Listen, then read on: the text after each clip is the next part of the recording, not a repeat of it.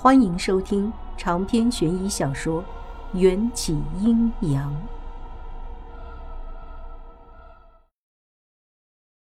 迎战封闭了我的听识，一种不好的预感悄然萌生。可我却只能学着迎战的模样，努力的扬起嘴角，假装不知这二位老者来此的目的。很久之前，我就知道。迎战之所以将自己的魂魄与肉身分离，那是因为他不愿位列仙班，成为高高在上的神。他为了我选择留在人间，即使只残存一缕魂魄。再次相遇之后，他的魂魄回归身体，曾经的功德也会重新出现在上天的功德簿上。这两位踏云而来的老者，就是前来将迎战邀上天宫、应镇仙位的上仙。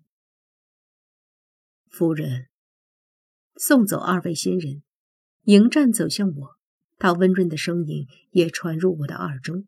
我迟疑了片刻：“你怎么没有随他们走？”做神仙不能讨老婆，非夫不娶。迎战弯曲手指，抹去了我快要溢出的一滴泪。我眨了眨眼睛，有些不知所措。可以不去？那是自然。以后为夫不会再离开你。迎战在我的脸颊亲了亲，扶我坐在博观的一侧。我们相互凝视着。我喜极而泣，傻乎乎地笑出了声。吓死我了！原来可以不去。迎战宠溺地将我的脑袋压进他的胸膛，温暖的手掌有一下没一下地轻拍我的后背。我用力吸了下鼻子，挣扎着从他怀中坐起来，两只小手紧紧地抓着他精致的、没有一丝褶皱的衣领。告诉我，我死之后的这么多年，你是怎么过的？我想要知道，每一件小事都想知道。迎战扳起我的下巴，略带惩罚的加重了几分力道，却控制的极好，让我无法从他掌心逃脱，也没有将我捏痛。墨色的眸子如夜里的云层，笼罩在我的视线上方，伸出骨节分明的手指戳了戳我的胸口。夫人，还是先交代一下藏在这里的秘密吧。还是被你察觉了，我无奈地深吸了一口气，打算将我从现代穿越回秦朝，最后再回到现世的经历全盘托出。你也知道，在上一世我是一条成精的鲤鱼，可我却不是因为轮回出现在秦朝，而是用了那只暗红色的珊瑚镯子，打开时空隧道，从这个时代穿越回秦朝的。我絮絮叨叨地说了整整一个下午，才将自己如裹脚布般冗长的故事说完，然后托着下巴，一顺不顺地望着迎战渐渐变得复杂和心疼的眸子。我的故事说完了，轮到你了。迎战眼眸低垂，修长的睫毛拢出了一片好看的扇形阴影。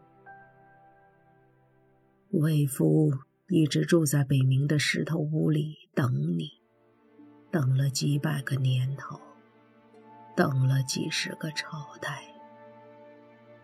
北冥坤从来不肯谈到你，甚至不肯透露你的死因，直到大约过去了一千五百多年，北冥坤与飞鱼也离世了。为夫再也受不了北冥漫长孤寂的日子，也为了逃避隔三差五而来的天仙，便将自己的魂魄与肉身分离，分别封印在不同的地方，陷入沉睡。等等等等，你说北冥坤与飞鱼怎么了？迎战的自述印证了我之前的猜测。让我诡异的是。威名赫赫的妖王北冥鲲和飞鱼的离世，那二人早在五百年前就寿终正寝。北冥鲲的真身，乃是鲲鹏之子，身负传承鲲鹏血脉之责任。但刚出生的鲲鹏未经教化，性格凶残。每一只鲲鹏在成长过程中，几乎都会吞噬掉生养它的母亲，才能茁壮生长。这也是北冥鲲活了将近一万岁，都不愿娶妻生子的原因。而飞鱼钟情于北冥鲲，明知飞蛾扑火，也毅然决然。二人的情缘纠缠了一千多年，直到北冥鲲万年大限将至，飞鱼以死相逼。北冥鲲才答应娶她为妻。又过了百年之后，北冥鲲寿终正寝，飞鱼独自生产下一父子之后，被年幼的鲲鹏所吞噬。说到这儿，迎战停顿下来，安慰我道：“这看似一个悲剧，实则北冥鲲与飞鱼。”都得到了最想要的东西。人生不如意之事十之八九，但只要抓住幸福的那十分之一，就足够人回味一辈子了。我感叹道，越发珍惜能够在一起的日子。迎战扬起眉梢，千辛万苦了两千年，一辈子怎么够？不够，不够！为夫要你的生生世世。眼见又要被妖孽压在身下，我赶紧反手围攻，化身八爪鱼将他先按住。北冥鲲和飞羽的孩子现在在哪儿？迎战眼中显出了一丝落寞。据说，鲲鹏需要历经五百到一千年才能长大成妖。在它还不够强壮之前，都会躲在隐秘处，直到成妖才会现世。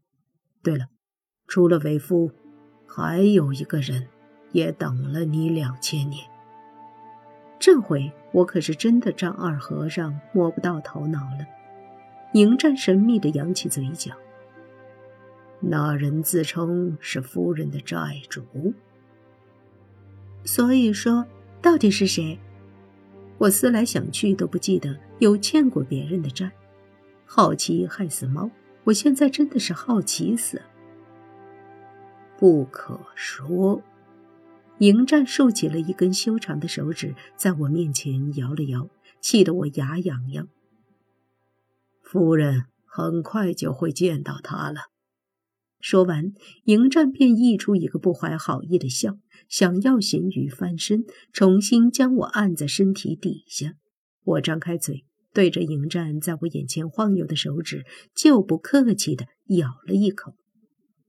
哼，不说算了，还有正经事要办，先回家。什么正经事啊？对付邪神。看着迎战欲求不满的帅脸。我心中的怒气瞬间平息了。果然，欺负喜欢的人是一桩乐事。只是现在的我还不知道，自己已经得罪了一个不得了的妖孽。往后，有的是我腰酸背痛、背宠爱的爬不起床的日子。待我回到家，客厅简朴的长板凳上已经如打麻将一般。围坐着四个人。长篇悬疑小说《缘起阴阳》本集结束，请关注主播又见菲儿，精彩继续。